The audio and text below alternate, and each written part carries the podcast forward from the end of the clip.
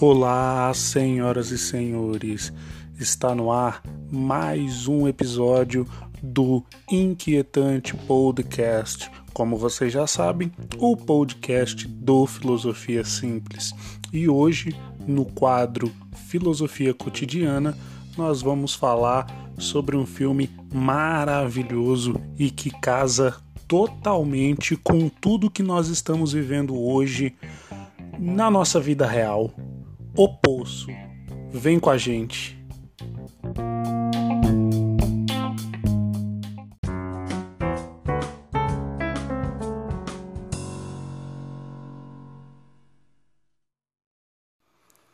Então, vamos lá para nossa análise, né?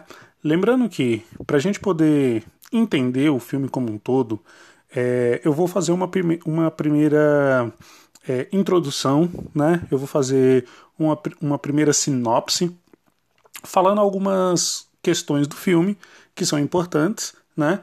E logo após a gente entra de fato em uma análise sobre a história, sobre a narrativa do filme. Lembrando que se você ainda não assistiu o filme, eu recomendo que você desligue esse podcast, baixe ele, coloca como seus favoritos, enfim, vai assistir e depois você volta. Porque inevitavelmente vai ter um spoiler ou outro ali no meio da análise, né? É... Então vamos lá. O filme ele é espanhol. O nome original dele em português seria alguma coisa como A Plataforma. Por algum motivo, o título em português veio como O Poço, né? E ele estreou na Netflix no dia 30 de março, agora de 2020. E o filme, apesar de ser um filme maravilhoso, uma obra-prima, e vocês vão entender o porquê que eu acho isso, é...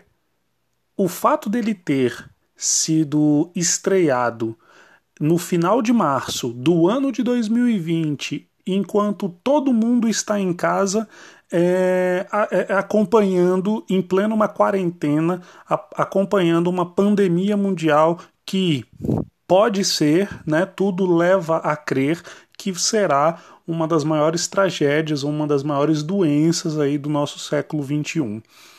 É, e tudo que envolve a pandemia todos os debates que têm sido criados em cima da pandemia, da quarentena, é, de como preservar vidas, como preservar a economia, e enfim, tudo se resume ao filme. Tudo aparece no filme e vocês vão entender o porquê. Então, assim, o período histórico que o filme se escolheu para ser lançado não poderia ter sido um tempo melhor onde as pessoas precisem de uma maior reflexão sobre as suas condições humanas é, do, que, do que agora. Talvez se esse filme tivesse sido lançado há um ano atrás, mesmo sendo um filme maravilhoso, não seria um filme que cairia tão bem como o tempo histórico do qual ele se encaixou perfeitamente. É, o filme ele vai acontecer num futuro distópico, né, típico da ficção científica, é um lugar dentro de um lugar que representa uma prisão num formato vertical, né, é, no qual a gente vai manter duas pessoas por andar, onde cada vez, né, cada mês as pessoas elas trocam de nível, ou seja, em um momento elas sobem, no outro momento elas descem e elas vão é, mudando de nível dentro desse prédio. É, a comida, né, dentro desse presídio, ela é distribuída em uma plataforma. Por isso o nome original do filme é a plataforma, né, que vem de cima para baixo, né, sendo que ela só passa uma vez em cada andar. Assim, quem está acima come melhor enquanto quem está embaixo fica com menos comida e até chegar ao ponto que os andares inferiores vai ficar sem absolutamente nada para comer, né? Então assim, essa esse é o resumo assim, é a forma mais bem resumida que eu diria para poder colocar toda a narrativa do filme dentro daquilo que o filme é. Então vamos lá para agora fazer a análise dentro dessa narrativa, como o filme se apresenta ao longo das suas etapas.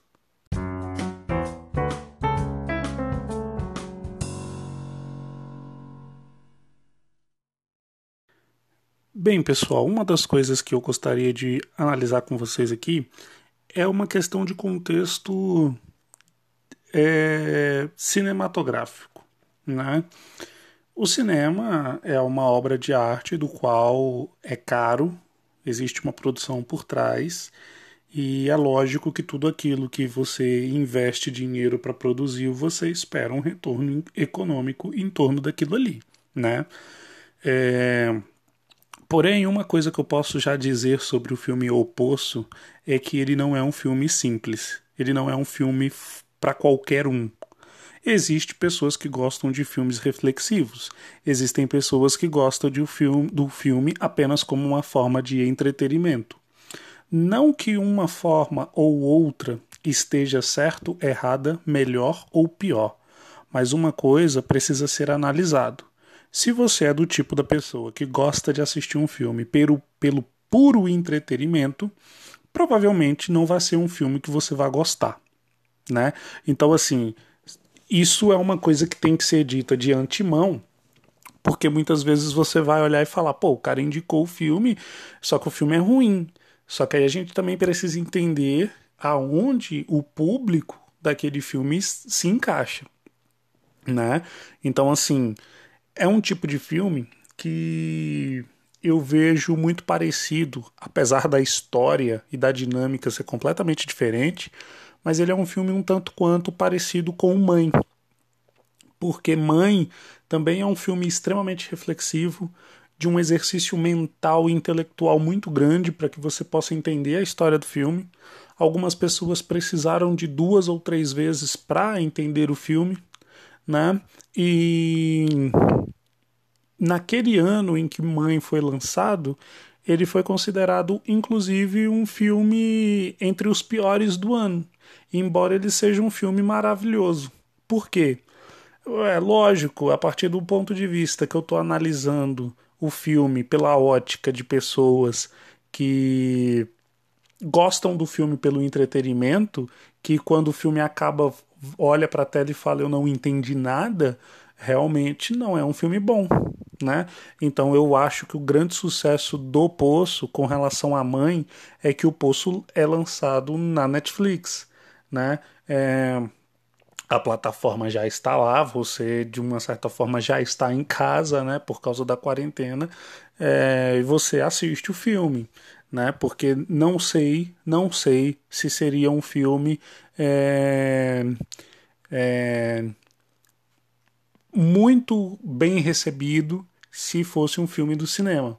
Até mesmo porque a gente sabe muito bem, não é, não é menosprezando as pessoas e nem as desqualificando, mas a gente sabe muito bem que se a gente chega no cinema, tem um cartaz sobre O Poço e tem um cartaz sobre A Minha Mãe é uma peça com atores da Rede Globo, é muito provável que as pessoas, pelo menos 60% das pessoas vão querer ver Minha Mãe é uma peça.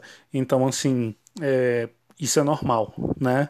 Aí geralmente também vai ter um desenho animado, que geralmente aqueles que estão com crianças vão assistir, ou seja, não seria dentro do dentro da lógica que é um cinema, ele nem de longe seria o filme a chamar a atenção, né? É, então eu acho que o grande êxito do filme foi ter lançado na Netflix e não no cinema, diferente da, do Mãe, que lançou no cinema, né? É, então, vamos lá. As aulas de sociologia, né, desde as mais básicas que a gente tem, desde as primeiras que a gente tem, a gente não precisa estar. Tá, nós não estamos falando das aulas de sociologia de um curso de doutorado ou pós-doutorado. Nós estamos falando de uma aula de sociologia básica do primeiro ano do ensino médio. É, qualquer aula de sociologia das mais básicas possíveis, você vai encontrar a formação social baseado numa pirâmide, né? Você vai ter uma pirâmide social, onde a parte de cima da pirâmide, que é justamente aonde se encontra a ponta da pirâmide e, e logo você vai ter uma espessura menor, vai, vai ser justamente aonde estão os ricos, né? Na parte do meio você vai ter uma classe média. E na base da pirâmide, que é o espaço mais largo, né, entre as, as duas outras pontas da pirâmide, você vai ter uma classe baixa, uma classe pobre, né? Justamente fazendo a alusão de se você está na parte de cima, você é a minoria, você é os mais ricos, e se você está na parte de baixo, você é a maioria, você está entre os mais pobres. É...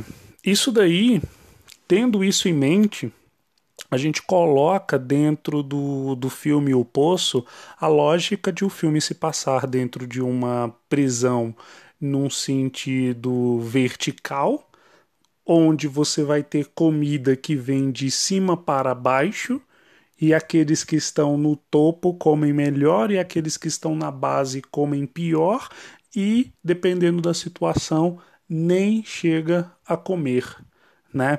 Então assim, não podemos dizer que não existe uma alusão às práticas capitalistas presente nesse filme. Isso é um fato.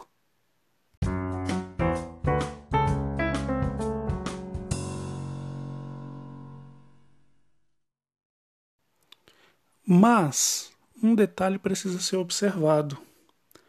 É, não é porque o filme traz uma alusão às práticas capitalistas que ele vai fazer uma crítica total ao sistema capitalista. Até mesmo porque existe um momento do filme que dois personagens eles tentam fracionar os alimentos.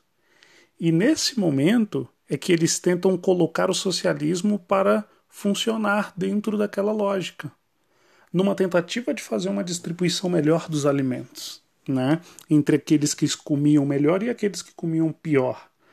Mas como você pode ver no filme, a consequência desse raciocínio acaba matando metade das pessoas da plataforma, né? Então, o que, que dá para a gente perceber de fato aí? Que a ideia do filme é apontar as falhas das nossas ideologias econômicas e políticas no âmbito geral. No fim, por exemplo, o problema só aumenta quando eles tentam obrigar todos a colaborar. Ele até consegue atingir o seu objetivo final, chegando ao andar de baixo do poço, com a menina e a panacota, mas não muda o pensamento de ninguém com isso. Entende? E aí quando eu falo que esse filme ele tem muito a ver com tudo que nós estamos vivendo hoje com relação a essa questão da pandemia, tem muito a ver com essa análise, com esse desenho do filme, né? Porque o que, que a gente com, com, consegue analisar disso tudo? É, nós estamos vivendo numa pandemia, né? É, muito provavelmente a maior tragédia do século XXI é muito difícil dizer que é a maior tragédia do século XXI, porque o século XXI é, tem 20 anos, né? É, então, assim, é difícil dizer se é a maior tragédia do século, porque a gente ainda não sabe o que nos aguarda. Mas até aqui, desde ali do finalzinho do ano 2000 até aqui, com certeza é a maior tragédia que nós vivenciamos, né? É... Então, assim, as nossas relações diante de uma situação dessa, elas deveriam ser diferentes daquilo que está acontecendo hoje, né? Por quê? Nós estamos no momento em que, quando a gente fala em quarentena, por exemplo, e eu já fiz uma matéria, eu já fiz um episódio aqui no podcast só falando sobre a questão da quarentena, mas quando a gente pensa na quarentena, a gente pensa na quarentena da seguinte maneira: é uma forma solidária de tentar controlar a doença. Porque nós estamos falando de uma doença, quando a gente fala em coronavírus, a gente fala em uma doença extremamente contagiosa. O poder de contágio dela é muito rápido, é muito eficiente. E quando a gente fala que e aí quando a gente vê, ah não, porque existem pessoas que vão se infectar e não vão ter nada demais, existem pessoas que vão morrer. Como é que você vai saber se você está entre aqueles que nem sintoma irá sentir e aqueles que vão morrer? Apenas se infectando, né? E e qual é a lógica de você fazer uma quarentena, de você fazer um distanciamento social? É justamente não pagar para ver. É justamente não pagar para ver, né? É preservar a si próprio e preservar ao outro. Porque a partir do momento que eu estou me preservando, eu também estou preservando o outro. Porque eu posso até pensar com uma lógica de que não sou eu quem vai morrer. Mas e se eu não morrer e mesmo assim for o responsável pela morte de 50 pessoas porque foram as pessoas que foram infectadas por mim. Né? Então, quando a gente pensa numa lógica de quarentena, a gente pensa numa lógica que é para si e a gente pensa numa lógica que é para o outro. Né? E aí a gente entra aqui num ciclo que tem muito a ver com o filme e tem muito a ver com um aspecto das nossas, das nossas práticas e das nossas ideologias econômicas e políticas. Né? Por quê? Quando a gente fala na questão econômica, nós estamos pautados é, mediante a um egoísmo muito grande. Né? É, pegando a questão da plataforma e trazendo para a nossa vida, né? do, do que acontece no filme do Poço e trazendo para a nossa vida. Nós vivemos numa pirâmide social constante, onde na parte de cima dessa pirâmide estão os mais ricos e na parte de baixo estão os mais pobres. É... E dentro dessa lógica, aqueles que estão em cima comem melhor, aqueles que estão embaixo não comem tão bem assim. Alguns chegam mesmo a nem sequer comer, né? O que é um problema grave. Só que nós estamos olhando para isso? Não, porque geralmente o problema do outro não é um problema meu. E aí a gente instaura, dentro de uma sociedade que é extremamente desigual, a gente coloca dentro dela um fator chamado egoísmo, onde eu quero tudo para mim e eu não quero nada para o outro. Né? É, onde se eu tiver um salário milionário e o outro está ganhando um salário mínimo, esse problema não é um problema meu, esse problema não é um problema que me interessa, né? E aí quando a gente começa a perceber, quando a gente começa a olhar em um âmbito geral, isso é um problema que atinge a sociedade de uma maneira como, como um todo. E não é um problema de hoje, não é um problema da pandemia, não é um problema do século XXI, muito menos do ano de 2020. Isso é um problema que vem de séculos e séculos e mais séculos. Né? É... Por exemplo, quando a gente fala naquela lógica, a lógica liberal, por exemplo, né? É... Não que eu queira falar mal de uma lógica política ou outra, uma ideologia ou outra, até mesmo porque eu tenho o um entendimento muito claro de que existem ideologias políticas diferentes, né? O liberalismo é um deles, o conservadorismo é outro, a social-democracia é outro, e elas entre si, elas não são nem melhores e nem piores. Elas são pontos de vista diferentes de locais de falas diferentes. E isso é muito importante de se observar. Tá? Muito importante de se observar. Porque e por que, que eu estou ressaltando isso? Por que, que eu estou colocando esse detalhe, esse parêntese? Porque tudo no Brasil se convencionou ao fato de que se você fala, é, faz uma crítica ao ponto A, isso necessariamente te coloca no ponto B. E não é bem assim que as coisas funcionam dentro da política. Não existem ideologias. Ideologia é muito pare... a lógica da ideologia, ela é muito parecida com a lógica da cultura, né? Não existe uma cultura que é melhor ou pior.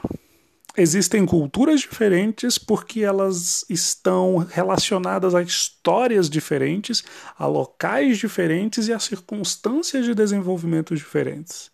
Então, quando nós falamos em. Eu vou botar aqui os, as três que hoje são as mais evidentes no Brasil, né? Que é o conservadorismo, o liberalismo e a social-democracia. Essas são as três ideologias que imperam toda a política no Brasil hoje. E, e quando a gente observa esses três aspectos ideológicos, uma coisa que a gente precisa observar é muito simples. Não existe ideologia nem boa e nem ruim. Não existe ideologia melhor e nem pior. Existem ideologias que têm pontos de vista diferentes, um olhar diferente, e isso tem muito a ver com o local de fala das pessoas de cada uma das ideologias. Enquanto um conservador vem de uma base religiosa, na maior parte das vezes, eu estou falando de um social-democrata que veio da classe operária, na maior parte das vezes. E eu tenho, ou das, das classes intelectuais, né? Porque as classes intelectuais elas estão muito voltadas também a, a, a elas, as classes mais é, intelectuais elas se dividem entre a, a, social-democracia e o liberalismo, né? Mas a pessoa que tem uma origem dentro de um berço religioso, a pessoa que tem origem dentro de uma causa operária e uma pessoa que tem uma origem dentro de uma família nobre, é, produtora de alguma coisa, empresária de algum setor, é, você percebe que você vai ter visão de, de, de pontos de vista que são completamente diferentes, e naturalmente que seja. Não tem como eu pegar o operário que recebe salário mínimo e que está lá no espectro ideológico de uma social-democracia muitas vezes, e o dono da empresa, né, que é muito mais rico do que ele e que está num, num, num, numa posição ideológica de liberalismo, eu não posso pegar essas duas pessoas e achar que elas vão pensar a mesma coisa e ver o mundo da mesma maneira, né? Então, assim, a gente tem que entender isso, né? A gente tem que entender isso, que a diferença das ideologias elas partem do local de fala delas, tá? Isso é muito importante, isso é muito fundamental. Agora voltando para a questão, quando a gente fala aqui na questão do liberalismo, o liberalismo já pregou várias vezes na história, né? E aliás, na sua fundação já foi assim, quando ela fala o seguinte: ah, não, porque você é, eu quero preservar a sua liberdade, né? Para que você seja capaz de ter uma propriedade privada, né? Porque o liberalismo no seu na, na, no, na sua fundação, na sua base, ela tinha isso como princípio, né? As pessoas elas têm direito a uma propriedade privada. Então dê liberdade às pessoas para que elas tenham uma propriedade privada. Só que o que, que acontece no curso da história? A propriedade privada ela se limita ao rico. Porque é o rico que é o dono da indústria, é o rico que é dono da casa que o pobre aluga para sobreviver e assim por diante. Então a liberdade de ter uma propriedade não é bem uma liberdade, né? É, essa coisa também que o liberalismo pregou durante muito tempo sobre essa questão de e prega até hoje, né? É, sobre essa questão de que não, você é livre para ganhar o quanto você quiser. E o liberalismo usa esse argumento até hoje quando ele fala o seguinte: é melhor você largar o seu emprego para entregar comida no iFood. É melhor você largar o seu emprego para você virar Uber. Por quê? porque você decide o quanto você ganha, né? Só que a gente sabe que as coisas elas não são bem assim. Tá? E aí entra aquela questão do egoísmo. Por quê? Porque para quem é rico, ser rico é uma questão muito óbvia. E é muito fácil olhar para o pobre e ver que se ele é pobre, ele é pobre porque ele quer, porque ele é preguiçoso, porque ele não é resiliente, porque ele não acorda às 5 horas da manhã. Eu acho engraçado quando pessoas que investem na bolsa de valores e não fazem mais nada da sua vida a não ser ter dinheiro guardado para poder gerar mais dinheiro e simplesmente sobreviver disso. Eu acho muito engraçado quando essas pessoas falam assim: o segredo do sucesso é acordar 5 horas da manhã. Irmão, quem é pobre acorda 5 horas da manhã todo dia. Pega três ônibus para sair da periferia de onde mora até chegar no centro da cidade onde trabalha. E chegar em casa depois só 9 horas da noite. Se fizer uma faculdade, então, chega meia-noite, uma hora da manhã. Entende? É... E aí o cara acorda 5 horas da manhã, não tem nada para fazer, porque essas pessoas geralmente não têm nada para fazer. Toma um café, senta no sofá, lê um livro e acha que o segredo do sucesso é porque ela acordou 5 horas da manhã. Gente, isso é de uma hipocrisia. Isso é de uma mediocridade intelectual muito grande, né? Porque não é bem assim que a banda toca. E é isso que o filme do Poço vai mostrar aqui. Que as questões elas são muito mais complexas do que a gente pode imaginar. E existe um fator que é muito determinante para essa questão. Por exemplo, a questão do egoísmo. Recentemente, há poucos dias atrás, diga-se de passagem, é, eu estava acompanhando na TV um grupo de empresários que, na minha cidade e em todas as outras cidades que, que, que, que a gente pôde acompanhar pela TV, é, pessoas, empresários, donos de empresas, ligaram seus carros e foram fazer buzinaços em algum lugar, algum ponto específico da sua cidade, pedindo a reabertura do comércio. Na minha cidade em particular, a prefeitura até deu uma, uma flexibilizada na questão do, do da quarentena. E flexibilizou para que um empresário ou outro aqui ali pudesse abrir. E o comércio abriu. Mas o comércio continua falido. Porque, embora o comércio esteja aberto, as pessoas não têm dinheiro para circular o funcionalismo público, né? Porque aqueles que me, me acompanham já no Filosofia Simples sabem que eu moro no estado de Minas Gerais. E aqui no estado de Minas Gerais, você tem o, o governador impedindo ou tentando impedir de alguma forma o pagamento dos funcionários públicos. Os funcionários públicos não recebendo, pelo menos na cidade onde eu moro, nesse momento de crise, quem vai girar a economia é o funcionário público. Porque os empresários eles só estão abertos por uma questão moral. Porque aberto ou fechado, o prejuízo tem sido o mesmo, né? Só que a pessoa que não ganha dinheiro, ela não paga suas contas, ela não compra no mercado, ela não paga o aluguel, o dinheiro não circula, né?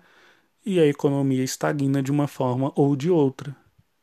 Ou seja, isso mostra esse exemplo que eu estou dando da minha cidade em específico mostra o quanto o egoísmo deixa as pessoas em, é, de uma certa forma burras. Não teria uma outra palavra mais delicada. Burras. Por quê? Porque ela está preocupada com o seu interesse né? Então, assim, é, a pessoa, você percebe que nesse egoísmo, você vê vários é, empresários, pessoas do mercado financeiro, Roberto Justus, entre outros. Não, vai morrer uma galera aqui, vai morrer uma galera ali, tudo bem, tranquilo, mas o mundo não pode parar, a economia não pode parar, o mercado não pode parar, é claro. Se um funcionário seu morrer, você simplesmente vai lá num banco de currículos e chama outro. Não é assim? Quem trabalha ou quem já trabalhou numa empresa privada com certeza já ouviu aquela velha frase: enquanto você está aí reclamando, tem um milhão de pessoas querendo entrar na sua vaga. Não é? Essa frase é até clichê para quem já trabalhou na iniciativa privada, né? Então, a gente percebe isso. Nós não conseguimos ser solidários com a causa do outro.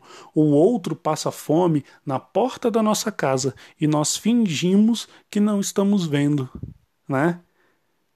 E essa é a situação. O filme do Poço ele mostra uma realidade aonde se as pessoas elas pensassem umas nas outras e se elas tivessem o um mínimo de civilidade umas com as outras, aquela comida do topo ela poderia muito bem chegar com qualidade até a base. E as pessoas que estão embaixo da pirâmide social, ali no caso, né, representada, elas poderiam comer bem, né? Mesmo que em menor quantidade, mas comeria bem. Mas o que, que acontece na narrativa do filme? Eu faço questão de pisar na comida do outro. Eu faço questão de depredar a comida do outro. Eu faço questão de que essa comida chegue estragada para o outro. Porque parece que o prazer ele não está só em você ter o que comer e o outro não, mas no fato de você ter um fator impeditivo que faça com que o outro não coma ou coma com menos qualidade, né? E isso explica o individualismo humano e social, né? Porque no momento de crise como esse que nós estamos vivendo agora, em meio a uma pandemia, ao invés de você ver pessoas se solidarizando umas com as outras, o que, que você vê? Pessoas é, criticando ou não criticando o governo porque acham que a quarentena é útil, porque acham que a quarentena é inútil. Mas enquanto isso, existem problemas que a quarentena está, sendo, está gerando e ninguém está se preocupando para isso. Porque quando nós falamos que precisamos de uma quarentena para que haja um, uma diminuição na infecção, é, isso é uma coisa meio óbvia não significa dizer que as pessoas que são a favor da quarentena estão negando o fato de que vai haver uma. uma, uma como é que eu poderia dizer? É, um problema social, um problema econômico ou qualquer coisa do tipo. Né? Vai haver o problema social, vai haver o problema econômico, vai haver o problema de saúde pública, o problema sanitário não estamos livres de nenhum desses problemas que, as, que a pandemia nos traz, seja ele de ordem econômica, seja ele de ordem é, sanitária. Não estamos livres de nenhum problema. Agora, nós estamos preferindo não tomar a atitude para fazer com que os problemas sejam sanados. Eu estou vendo muita gente falar assim. É lógico, tem um fator de populismo aí envolvido, mas eu estou vendo muita gente falar assim, né? Porque nesse momento o político tinha que tirar o fundo partidário e doar para as causas do coronavírus. É, uma medida populista, né? Para fingir que, nossa, olha aqui, estamos preocupados. Tá. Beleza, é muito mais simbólica do que prática, né? A questão. Mas essa mesma pessoa que fala que seria uma atitude honrada do, do, do político abrir mão do fundo partidário e, e, e, colocar isso dentro do combate ao coronavírus, como se isso fosse uma forma que essa pessoa tem de falar que o político está se recusando a ter uma atitude nobre, mas por parte daquele cidadão, qual é a atitude nobre dele estar tá vendo o vizinho que está perdendo o emprego por causa da pandemia, que está sem receber salário por causa da pandemia, que não sabe como é que vai alimentar os filhos por causa da pandemia, e você tendo um pacote de arroz dentro de casa a mais do que a sua necessidade, você não vai no seu vizinho e fala: toma isso daqui para os seus filhos não passar fome. Isso você não faz, né? Porque a gente sempre cobra o ato moral do outro, mas nunca praticamos o ato moral. Né? É sempre fácil é, dizer que o outro é ruim, dizer que o outro é corrupto, dizer que o outro é pilantra, né? E a gente vê isso na política.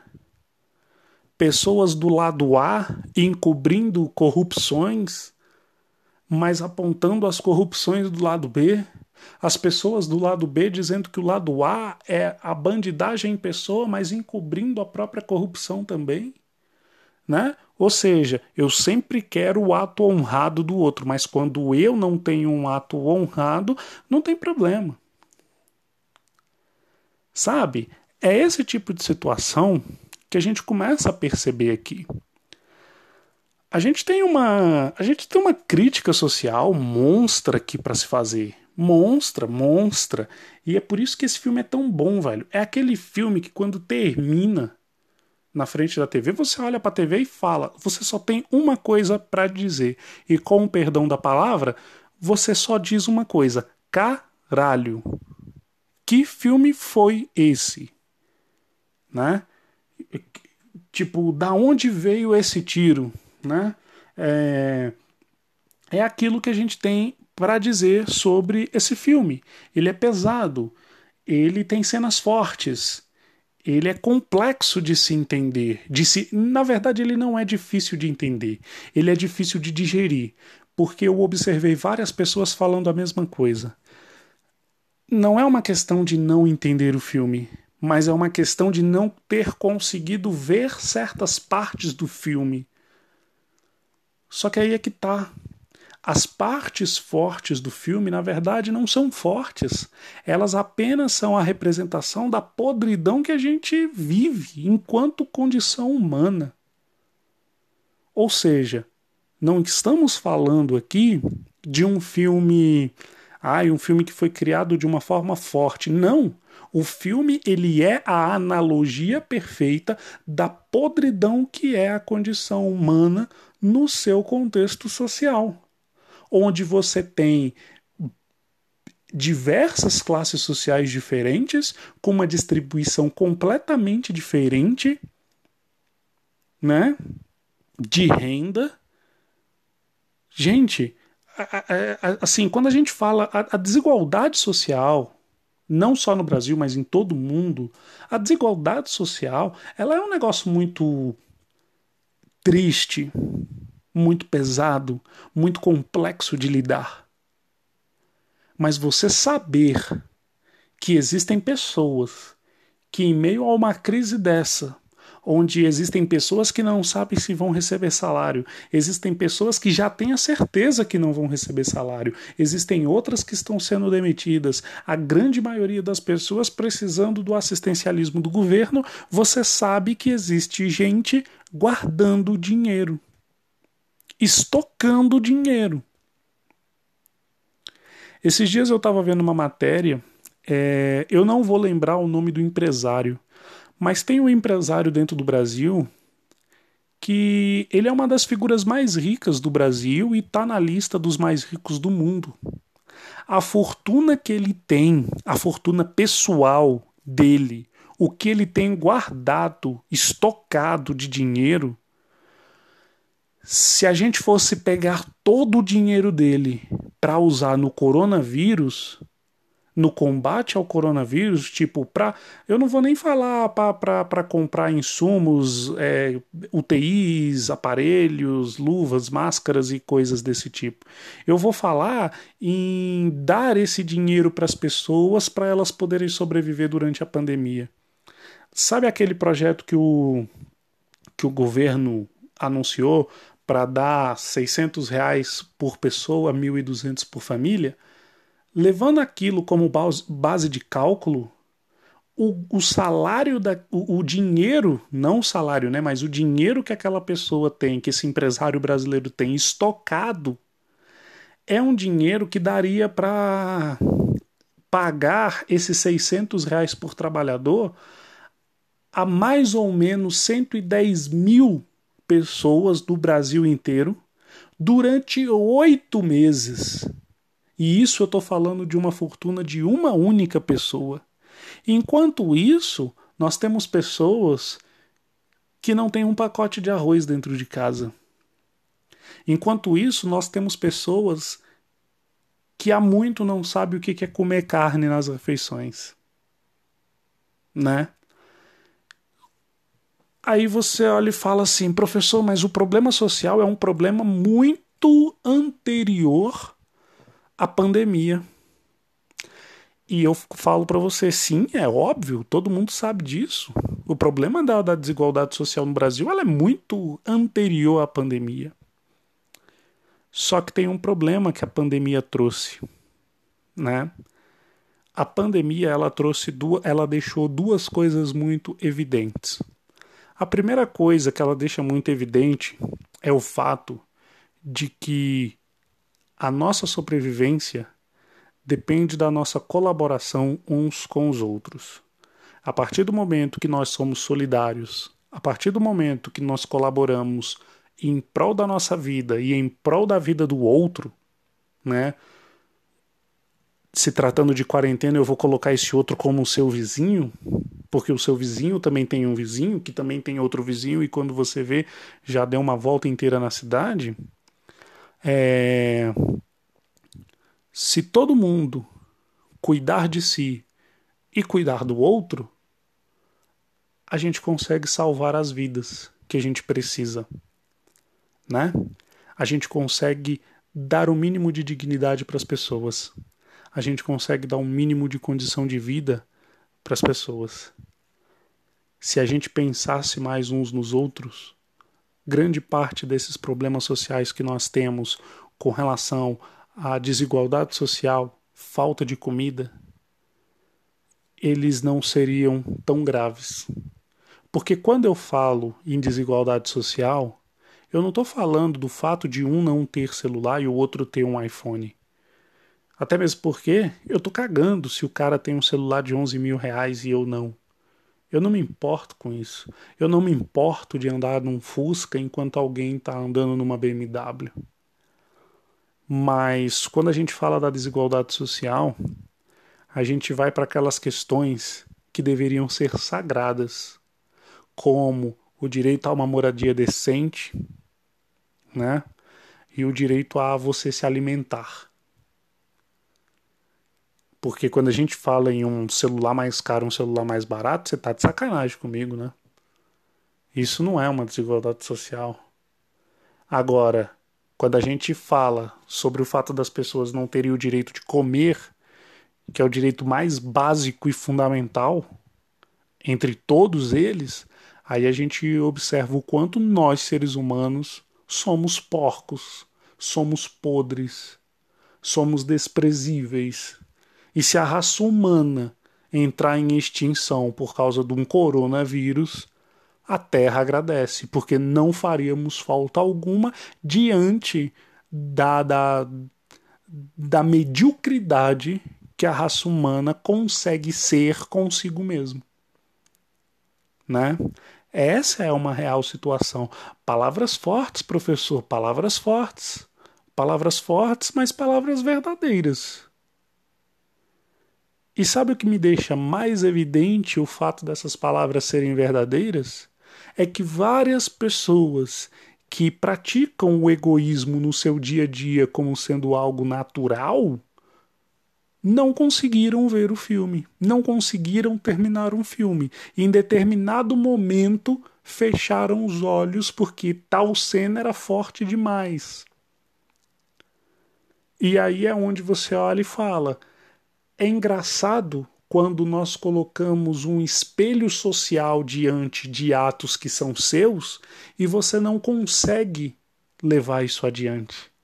Se eu colocar um espelho social na sua frente para que você veja o que você é, enquanto ser social, você vai recuar, você não vai querer ver, você vai dizer que as cenas são fortes demais. E é engraçado isso né? É engraçado isso. Então a pandemia, ela ela casa com a questão aqui do, do, do, do, do filme do Poço, porque a gente tem duas realidades aqui.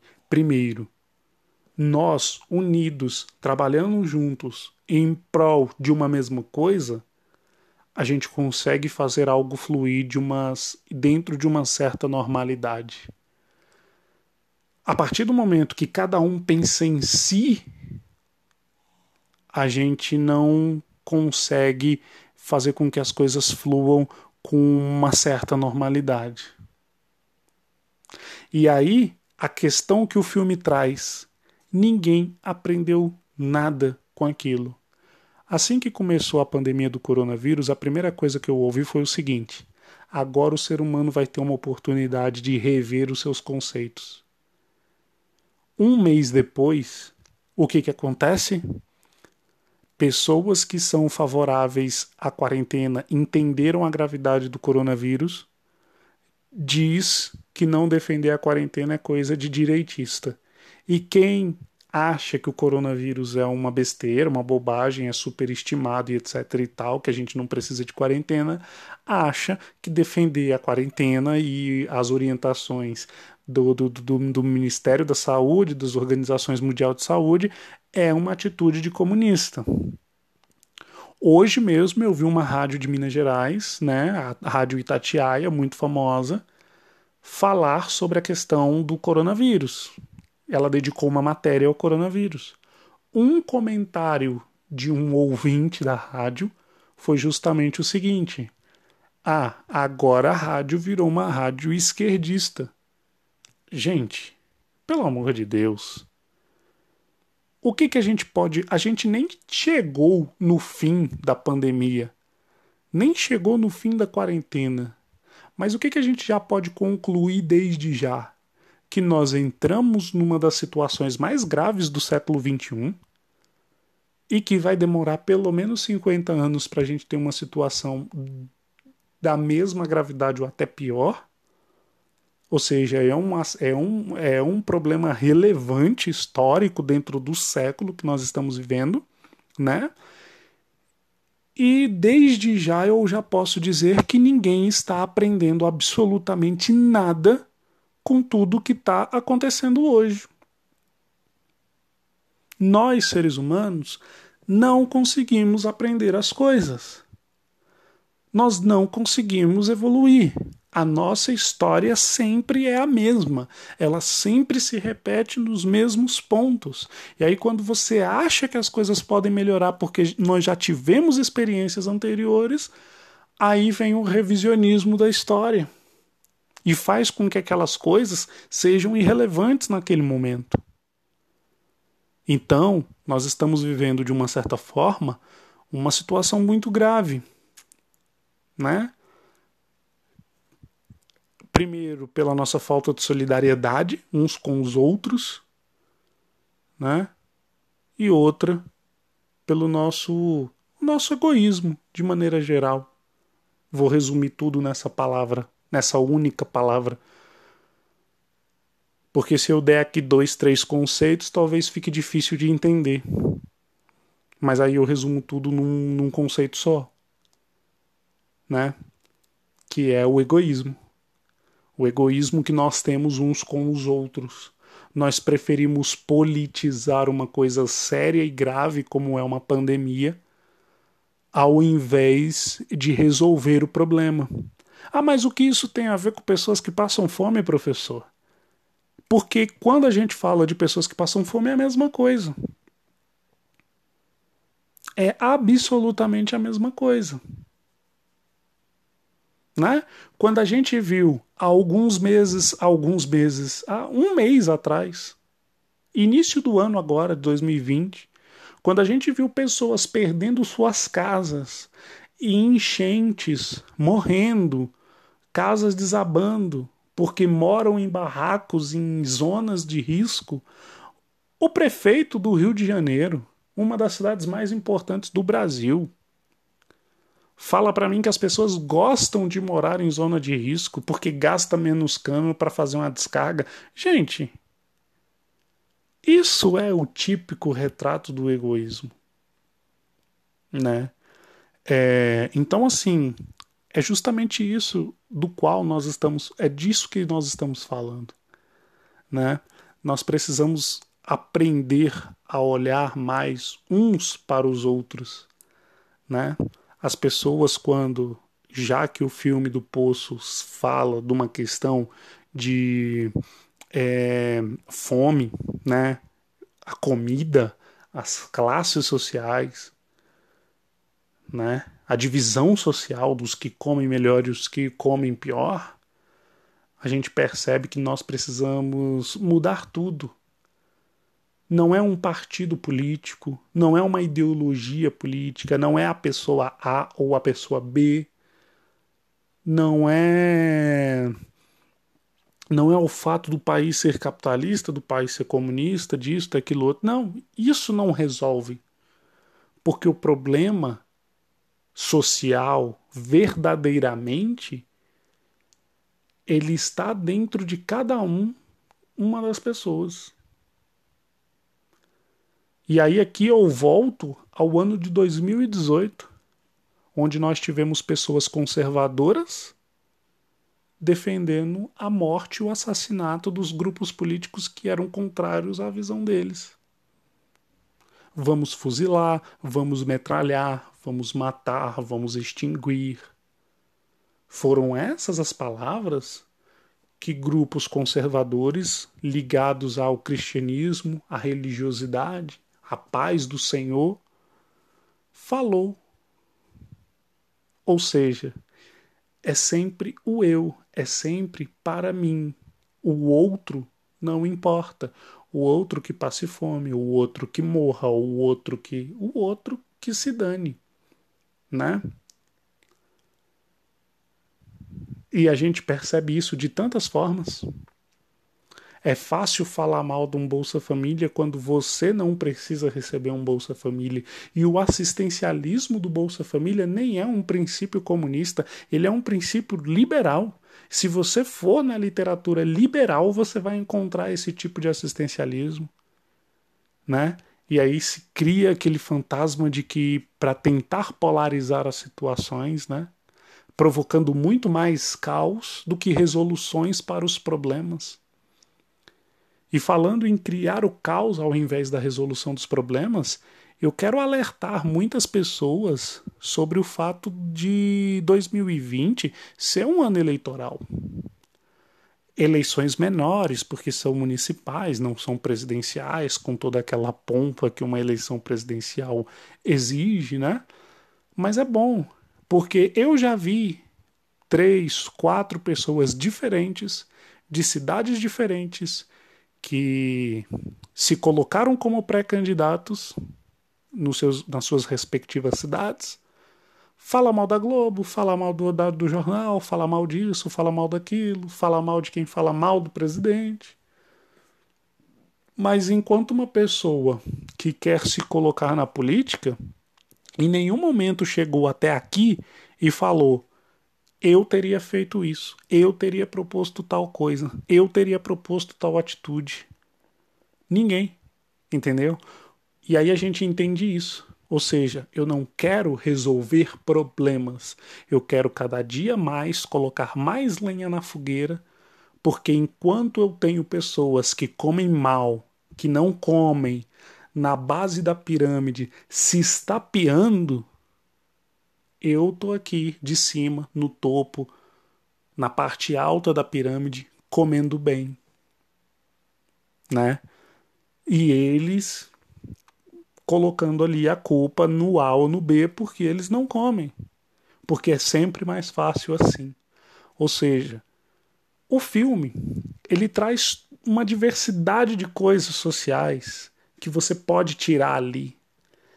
Eu achei lindo casar a, a, a questão da solidariedade que precisava existir dentro daquele contexto para que todo mundo do presídio, para que todas as classes, desde a pessoa que está na parte mais alta até a pessoa que está na parte mais baixa, pudesse comer com qualidade, né? Isso é a empatia, isso é a solidariedade, isso é a cooperação com o outro, né? E isso nos falta. Isso sempre nos faltou enquanto sociedade. Não é porque é Brasil, não é porque é subdesenvolvido, não é porque o momento histórico é esse. Não. Isso sempre foi um problema. Enquanto existem seres humanos, esses problemas vão existir. Mas uma coisa importante de se levantar: problem esses problemas existem e eles estão aí. Mas por que, que eu achei lindo casar esses problemas justamente com a questão do coronavírus? Porque o coronavírus ele explicitou muitas coisas que as pessoas gostariam de esconder, como a questão do assistencialismo, como a questão do, do, do, do, do Estado ter que ajudar as pessoas mais vulneráveis no momento de crise, a solidariedade das pessoas umas com as outras, e assim por diante. A colaboração comunitária, né? E várias coisas desse tipo.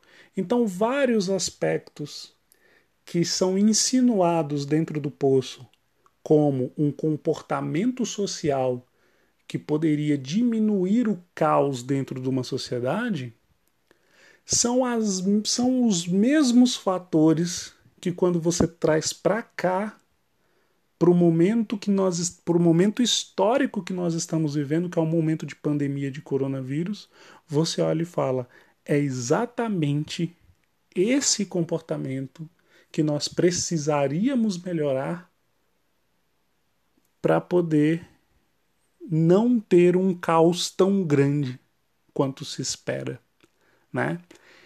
Então é isso que o filme do Poço ele deixa. É um filme de uma história simples de se entender, mas é um filme muito reflexivo, muito profundo e pode ter certeza absoluta que eu ainda teria mais 40 minutos para falar aqui sobre vários outros aspectos do filme. Só que esses foram os mais interessantes, os mais importantes, os mais relevantes e aquele que eu quero compartilhar com você, porque, de uma certa forma, todos nós precisamos pensar isso no íntimo das nossas vidas.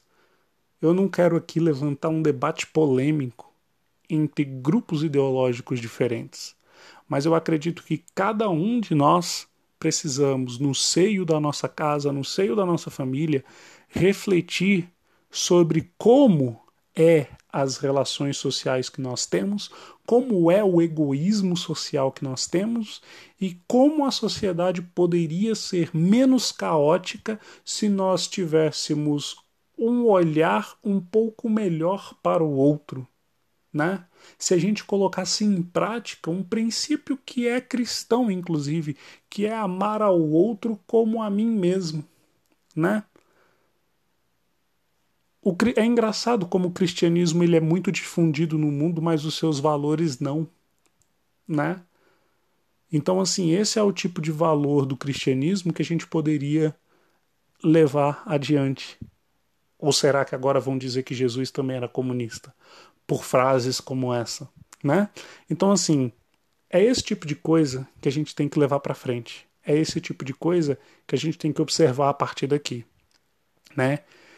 É, o filme faz com que a gente tire reflexões muito grandes sobre muitas coisas e faz com que a gente passe dois, três dias digerindo várias informações, porque a gente faz, a gente é, in, é inevitável você assistir um filme como esse do Poço e não passar três dias, pelo menos, fazendo uma. Um, um, andando pela história da humanidade e vendo os vários pontos que o, que o filme evidencia. Porque o filme evidencia coisas bem óbvias. Bem óbvias. Mas esse é que é o grande problema. São coisas tão óbvias que já se tornaram coisas normais já é normal a exclusão social, o egoísmo, o pensar somente em mim, nunca no outro, né? Então, assim, são coisas que se tornaram normais e a gente não pode ver essas coisas como normais, né? Então, essa é a grande lição que o filme deixa, né? E eu acredito que todos aqueles. Olha, eu tentei fazer o máximo possível para não dar spoilers, e justamente pensando que uma pessoa ou outra que pode estar tá ouvindo esse episódio não deve ter visto o filme ainda e pode inclusive querer se motivar a ver o filme baseado nesse episódio do podcast. Se isso acontecer, eu vou ficar muito honrado, por favor, né? É, mas agora sim, se eu tivesse com a certeza absoluta que eu estaria falando somente para pessoas que viram o filme, eu poderia ter certeza absoluta que eu poderia detalhar cena por cena, né? O filme é lindo. O filme é lindo. Essa é a conclusão que eu tiro dele. Ele é lindo, ele é reflexivo. Ele é um filme maduro. É um filme, não é um filme para crianças. Não é um filme, é um filme para pessoas maduras. É um filme para pessoas que tenham maturidade para ver esse tipo de filme, né? Ele exige a, a reflexão que ele te provoca exige uma maturidade, porque senão o filme vai ser mal aproveitado. Então, assim, essa é a visão que eu quero compartilhar com vocês do filme e por que, que eu achei tão casado o, o, o momento em que ele foi lançado ter sido justamente um momento que a nossa história está exigindo de nós críticas que o próprio filme faz, né? O próprio filme faz. Então, assim, aquilo que poderia resolver a situação no filme são as mesmas atitudes que nós, na vida real aqui, poderíamos ter também para resolver os nossos problemas hoje. E o nosso maior problema hoje é a pandemia. Não que sem a pandemia não exista outros problemas, existem. Existem. E aquilo que o filme propõe como resolução dos problemas também serve para um mundo sem a pandemia. Né? Só que a pandemia ela acentuou muita coisa. Muita coisa, muita coisa. Ela esfregou na cara de todo mundo problemas sociais que ninguém queria ver, que as pessoas fingiam que não viam. Aí a pandemia veio lá e esfregou esses problemas na nossa cara, né? Então por isso a pandemia é uma coisa tão relevante a se falar. Eu acredito que quando nós estivermos no século 22, né, se a humanidade chegar até lá sem se extinguir, é, e quando a gente, do mesmo jeito que hoje, no século XXI, quando a gente fala sobre é, lutas de classes, a gente acaba sempre levando, voltando àqueles mesmos assuntos de sempre, como Taylorismo, Fordismo, marxismo, liberalismo, Revolução Francesa e não sei o quê. Eu acredito que quando for lá para o século 22, quando a gente for falar sobre divisão de classe, é, muito provavelmente os exemplos vão partir dessa pandemia, dessa pandemia, né? Isso é uma previsão que eu tenho feito para o futuro. Ela vai ser um divisor de águas, ela vai ser uma forma moderna de falar sobre coisas que a gente é, é, muitas vezes a gente não vê acontecendo hoje e precisa pegar exemplos lá no século XIX e nem precisaria. E nem precisaria. Entendeu? É, e eu acredito que isso que vai acontecer daqui para frente. Então é isso, galera. Eu eu fico por aqui. Se você ainda não assistiu o Poço, assista. Tá disponível no Netflix, filme exclusivo do Netflix. Filme maravilhoso, você não vai se arrepender. Aliás, ah, não tenho o que fazer durante a quarentena. Excelente dica do que fazer na quarentena excelente dica do que fazer na quarentena. Junte sua família e assista. E aproveite. E reflita. Reflita. Coloque o cérebro para trabalhar, porque o filme exige.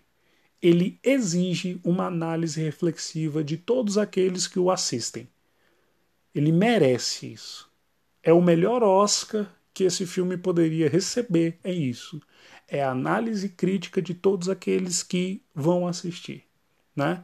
Então é isso, galera. Eu fico por aqui, finalizando mais um episódio do Inquietante Podcast. Eu espero que você tenha se sentido é, bem, Eu espero que você tenha gostado desse episódio. Se você assistiu o filme e gostou da nossa análise, vai lá no, no Filosofia Simples no Instagram, comenta, né? Comenta no post que a gente vai colocar lá sobre o filme. É, se você ainda não assistiu, eu espero que esse episódio motive você a assistir e tenha despertado a sua curiosidade. Galerinha, um grande abraço a todos vocês e até o próximo episódio.